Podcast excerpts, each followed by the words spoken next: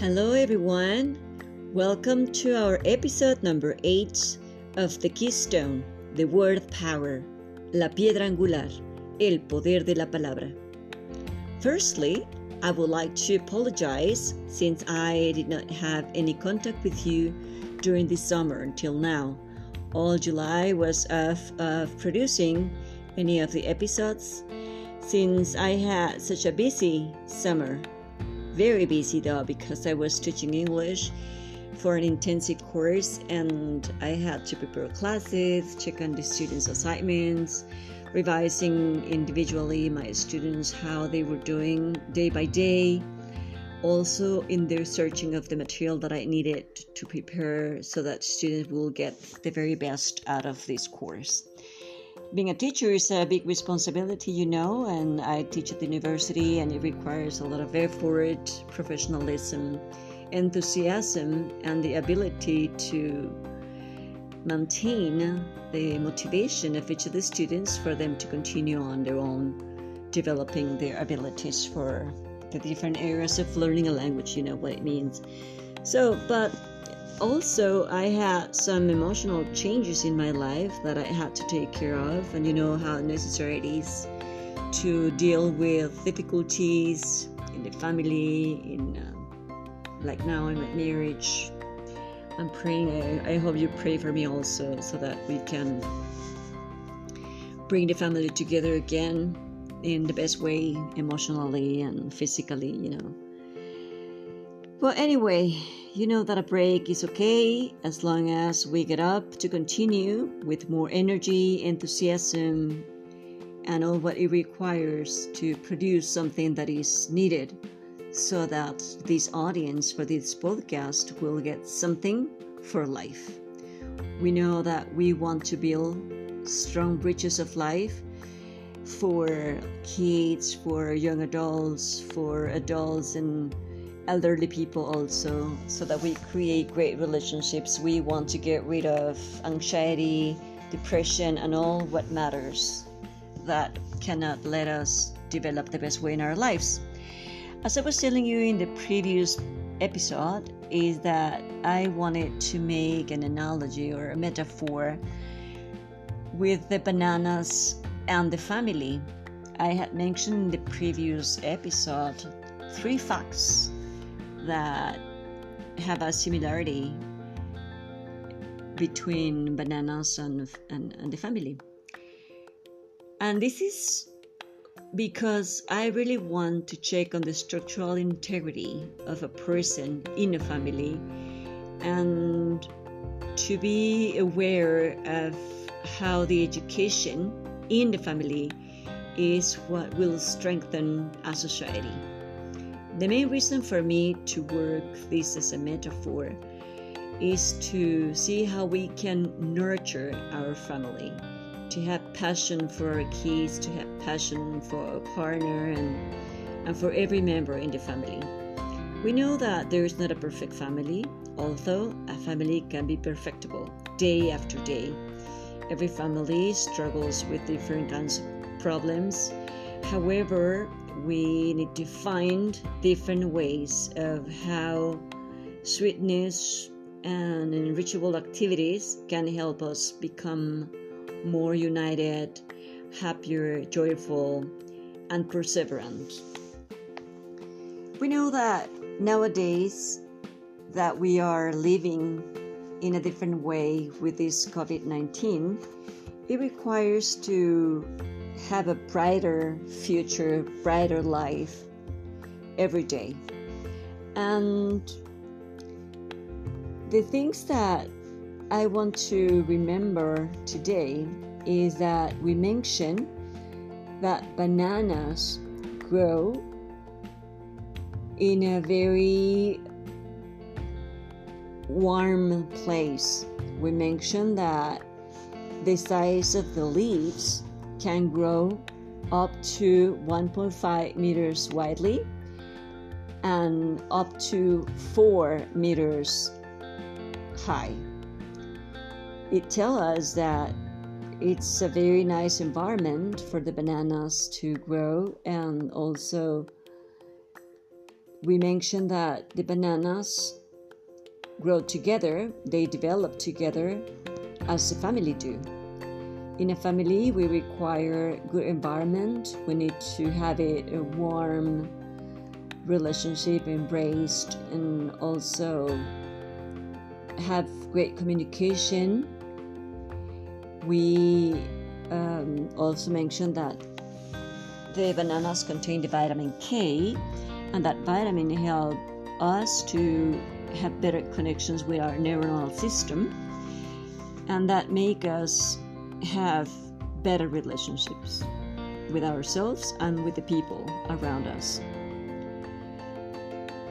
I want to tell you that the scientific name for bananas is musa, from the Musaceae family of flowering tropical plants, which, which uh, distinctively showcases the banana fruit cluster at the top of a plant. What does that mean? Well, anyway, we need to mention that bananas are nutritious and may even carry the title of the first superfood.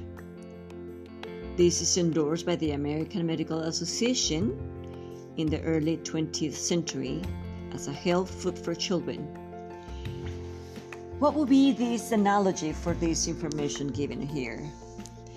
Well, we know that the family carries the title of the basis in the society. The parents must be there to fulfill and nurture their children. We, as parents, need to check every single detail in order to fulfill the needs our children have. Not only that we are naturally parents, I mean, God let us be a parent, and that's nature but nurturing a family is to fight and find all the necessary elements to build up great human beings. It's a lot of work, yes, it requires so much attention. As the same thing when um, people are growing bananas, it requires also to check on the environment so that the bananas will grow the best way. Another analogy that I consider really important is that the bananas offer different sources of vitamins and fiber, potassium, magnesium, vitamin C, manganese, all of that so the family contains a lot of elements that can be comparable with the bananas. We have to look for the integrity of a person, teaching every member what we required in order to assimilate how each person is different, how each member in the family uh, has different interests, different needs, different health situations. However, as the bananas have all these different elements to grow the best way and to give us all those vitamins and um, elements such as the potassium or fever or magnesium that, that we mentioned it is in the family that every person is so important in the family and work together as a team. It's not separated. It is that we in the family must be someone who feels loved, who feels engaged, and committed to help each other develop the best way in the family and in the society. If a person is not strongly loved, educated, listened, assisted, then that person might not grow the best way and might struggle with different problems in life. So, what else? About the bananas, we know that there are different types. We have, there are some ones that are called green bananas. Also, there are red bananas. Yes, they are red. In, and when they are peeled, the color is different from the original ones that we most know. That the peeling part is yellow, from green changes to yellow and there are also other kind that is called lady finger it's like very, very tiny ones that are slightly shorter than the other bananas and they're sweeter and they're eaten in different ways so we know that there are different people too but we can see that there are three types of people in the family one is someone who very easily gets adapted to any situation. Others that can have some difficulties on developing the best way, are pretty shy or are not very eager to move forward by themselves. They need to be pushed a little bit. And the other ones are the ones that are always balancing these two types of people. So every member of the family is so different as each banana in the family. You know that they are brought together and that the structural integrity comes together. But let me tell you something. I read somewhere that it says that if you just remove the bananas from the bunch more carefully, your bananas will remain intact. We know that the bananas grow together. And if you bring them apart one by one carefully from the base part, they last longer. It means in the family that if we remove or if a person goes out or does something different on on his or her own if they have the values if they have all the basic elements for a person to be integral then they can do whatever they want the best way, and the influence in the society will be positive. Check when you buy bananas, what happens to them? If you don't take care of them the best way, they can um, they can break or they can mash and probably if you leave them just like that without paying attention to them and you leave them like more than a week all together right there they might spoil. So we need to take care of people and check if when each person is ready to leave or to do things on their own. So this this sentence makes makes me reflect on how necessary it is to help each member of the family become a part to do many things in an autonomous way, but being very careful on how each person maintains intact when it's time for for them to do something individually, not is not as a team. So um, there are many other things that can help us brighter and brighten our ideas on how it is necessary to to treat every person as the way you treat bananas. When you buy them when you buy them you wouldn't want them to fall down or to come apart you know. And what else? Well, the bananas also help us in our health when we eat them. It is said that since the bananas have the source of potassium, our cardiovascular system improves we know that it is important to take care of, of our heart. we need to check on this vital mineral and electrolyte in the body that carries a small electrical change. And these changes that the potassium can make in our bodies cause nerve cells to send out signals for the heart to beat regularly and the muscles have better contacts. And the potassium is also needed to maintain a healthy balance of water in our cells.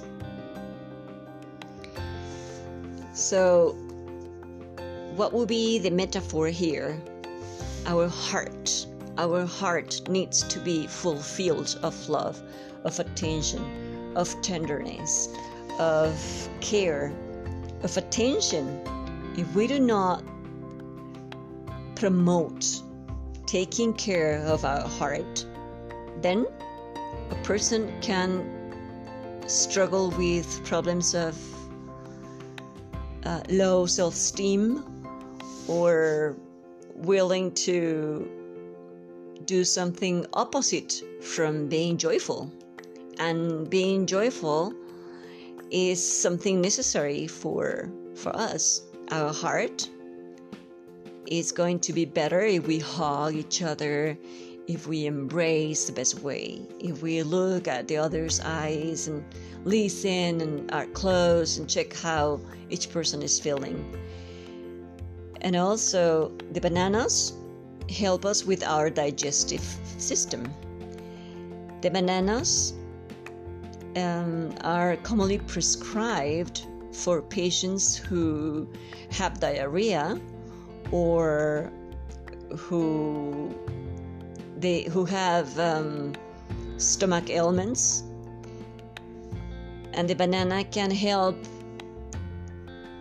uh, by giving electrolytes like potassium as we mentioned.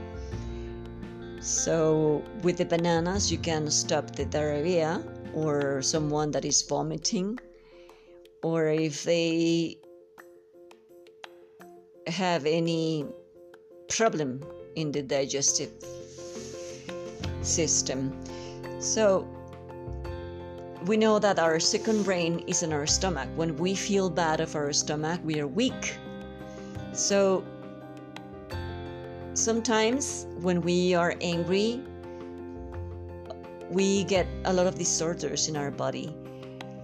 And we need to check who in the family is having some troubles, some problems, because we need to bring out that situation that is not letting us be balanced.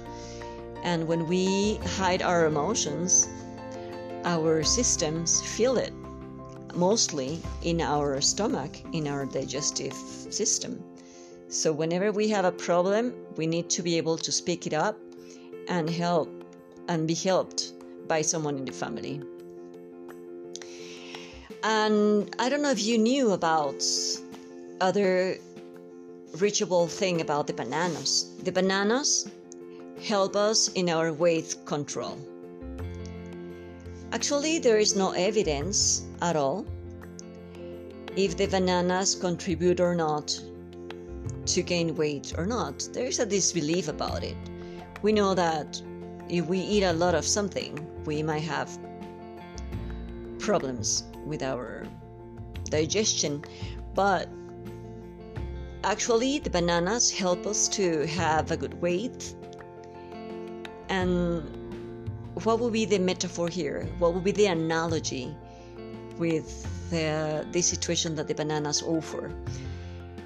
We know that when a person in our family doesn't feel loved, doesn't feel um, important, then that person starts eating more, trying to fulfill the lack of love, the lack of attention with food. That's really dangerous. Or also, there are people that like to go shopping and buy everything because they want to fulfill that lack of love in their lives, or lack of attention, or lack of interest, of lack of um, a good self esteem. So check on this one. This is really important. So if the banana helps us on our weight, our family should be also helped to maintain a balance in our weights. So a person that well it's not for everyone, but if, if a person is heavy from eating more, consider that it's some somehow um, an alert to check on assisting that person in the family and see what's wrong with that.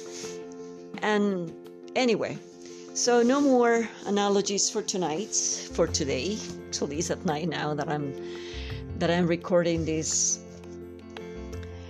episode. And well, just check on something. Analyze your life.